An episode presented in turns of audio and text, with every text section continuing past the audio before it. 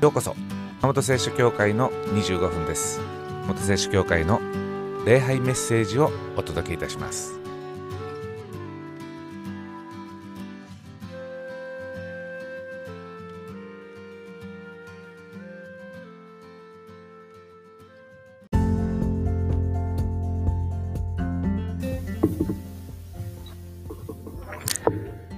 はい。今日のタイトルは無知で救う神です。まあ私たち、まあ、痛い目に遭うことがありますね。こうぶつかって体が痛いということではなくてこう自業自得で、えー、辛い状況になったりすることのことです。まあミスしたとか怒られたとか。まあそういう時私たちはこういつまでもくよくよしたり自暴自棄になったり人を恨んだりするわけです。でも時に神様は私たちが痛い目に遭うことを許されます。神様は私たちを愛しているがゆえに懲らしめることがあるのです。でも懲らしめるのは私たちが憎いからではなくて逆に私たちを救うためです。長い目で見れば私たちのためになるからあえて懲らしめるわけです。神様は無知で救う神様です。人は無知じゃないと救われない時があります。助からない時があります。だから痛い目にあった時はくよくよしたり自分や人に当たったりせずにむしろこう思いましょう。神様、あなたの懲らしめを感謝します。きっとあなたが打つ無知は懲らしめはプラスになります。それでは、えー、聖書をお読みします。今日はエレミア書10章の23節から24節です。お読みします。主よ私は知っています。人間の道はその人によるのではなく、歩むこともその歩みを確かにすることも人によるのではないこと主よ、見怒りによらず、ただ抗議によって私を懲らしめてください。そうでないと私は無に帰してしまうでしょう。ここまでです。え、飴と鞭という言葉があります。それでは問題です。人は飴をあげた方が頑張ると思いますか？それとも鞭でビシビシやった方が頑張ると思いますか？いかがでしょう？北風と太陽という童話があります。まあ、あるところにコートを着ている人がいたと。で、北風と太陽が勝負します。あの人から先にコートを脱がせた方が勝ちだということですね。まず、俺から行こうと北風が出てきて、ピューピューピューピュー暴風を吹かします。もう風を吹きつけたらさすがにあの人もコートが脱げるだろうと。ところがですね、コートが脱げないわけです。逆にその人は風が吹けば吹くほどコートをしっかりこう着るわけですね。そこで太陽が出てきます。私に任せなさい。で、太陽はどうしたかというと、ポカポカポカポカ優しく優しい日差しを照らします。あったかくなってきます。するとあら不思議。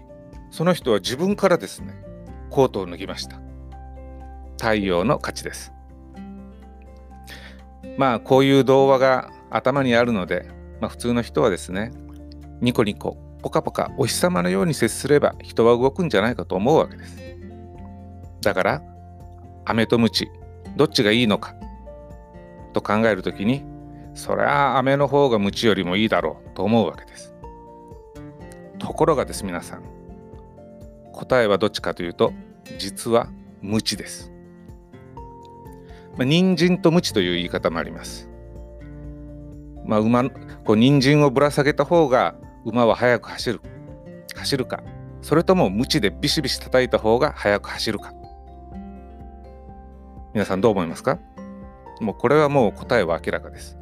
鞭の方が馬は速く走ります。もしですね人参を目の前にぶら下げた方が馬が速く走るならばもう競馬の騎手はですねみんな馬の前に人参をぶら下げるはずです。でも現実には武豊は人参をぶら下げないわけです。むしろビシビシこう叩くわけですではなぜ飴よりも鞭の方が効くのかその答えは人というのは得する時よりも損しないようにする時の方がもっと頑張るからですポイントはここです。人の心っていうのはこれをやったら得するよと言われた時よりもこれやったら損するよと言われた時の方が力が出るんです。人間っていうのは得した時成功した時っていうのはすぐ忘れます。でも損したこと失敗したことは忘れません。人というのは得したことからはあまり学びません。でも失敗からはよく学びます。それはああもう二度とこんな目に遭いたくない。そう思うからです。そう思う時に人は真剣に学びます。ですから、まあ、ダイエットする時もですね5キロ痩せたら綺麗になるよと言われた人と5キロ痩せないと病気で死ぬよと言われた人ダイエットの成功率はどちらが高いか。答えは5キロ痩せないと病気になる人の方が成功率が高いんですね。つまり痩せると得する人よりも痩せないと損する人の方がダイエットを真剣にやるからです。人を一番動かすのは何か。それは危機感です。やばいと思ったら人は本気で動きます。人は何で変わろうとしないのか。それは安心してるからです。ちょろいちょろい。このままで大丈夫と。そう思ってる間は変わろうとはしません。でも危機感を持てば違います。危機感それが神の無知です。神は人間のそういう心の面を使って導いてくれます。良い方に。だから無知で救う神です。さっきお読みした10章の23節。主よ私は知っています。人間の道はその人によるのではなく歩くこともその歩みを確かにすることも人によるのではないこと。エレミアは何と言ってるかというと人は今の自分のことも将来の自分のことも何も知らないんだと。自分で知っているつもりでいるだけなんだと。知っているとうぬぼれてるだけなんだと。人の歩みは神様しか知らないんだと。人の歩みを確かにする方法もだから神様しか知らないんだと。そして10章の24節。主よ見怒りによらずただ抗議によって私を懲らしめてください神様あなたが懲らしめてくださらないと私は無に帰してしまうでしょうと。私たちは自分がどこに向かって歩いているのかを知りません。だから道を外れそうな時には神様私を懲らしめてくださいと。そうでないと私は無に帰してしまうでしょう。神様が懲らしめてくださらないと私は破滅破滅の道を突き進んでしまいます。だから神様あなたの無知で私を救ってくださいと。これがエレミアの言いたいことです。いかがでしょう皆さん。人生でこういう経験なかったでしょうか？痛い目にあったと。それは神様の無知懲らしめです、まあ、ところが後で考えてみたらあの無知がなかったらもっと痛い目に遭うところだったんじゃないか。いや痛い目どころか破滅していたかもしれない。そういう経験です。無知と無知で打つと言っても神様はですね死ぬほど強く私たちを打つわけじゃありません。このまま行ったらやばいよと気づく程度に打つわけです。だから神様の無知には感謝しないといけません。エレミアはそれがよく分かっていたからもう自分からですね私を懲らしめてください神様と言ったわけですね。これが神に対する信頼です。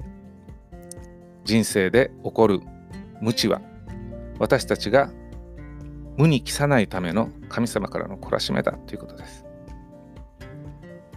さあ皆さん、えー、サッカーではですね反則をしますと審判がイエローカードを出しますでもイエローカードでは退場にはなりませんイエローカードっていうのは警告です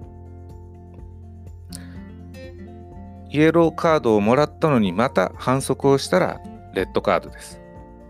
で、レッドカードが出たら退場しなければいけません。神様の無知というのはイエローカードのようなものです。レッドカードが出て人生から退場、幸せから退場にならないためのイエローカードです。だから無知で救う神様です。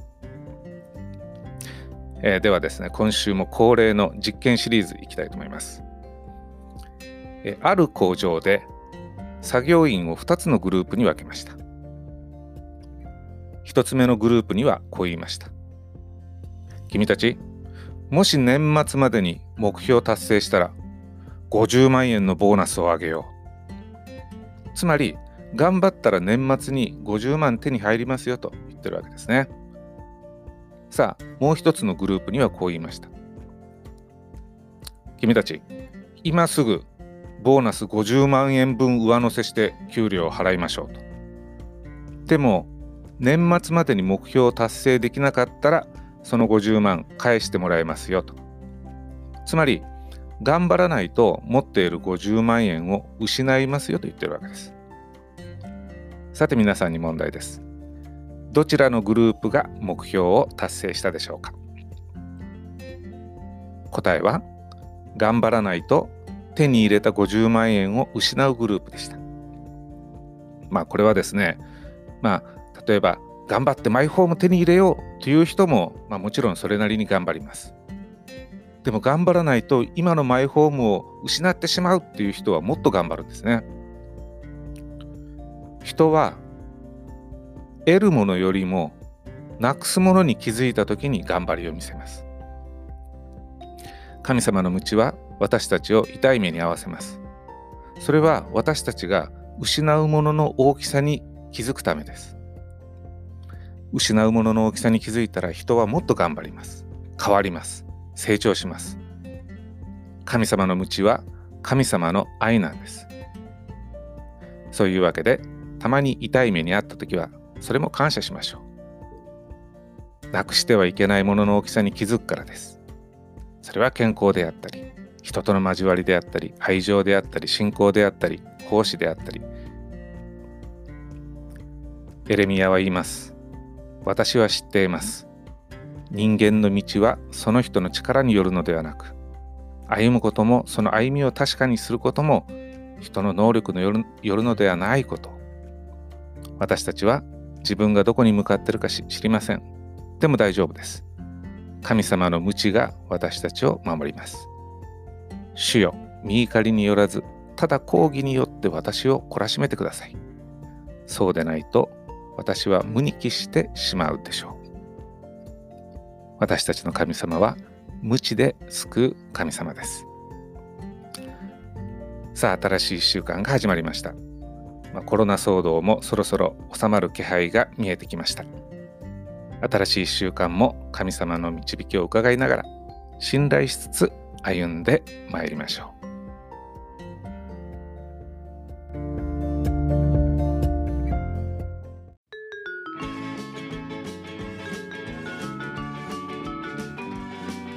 週の熊本聖書協会の25分はこれまでです。ご視聴ありがとうございました。それではまた来週。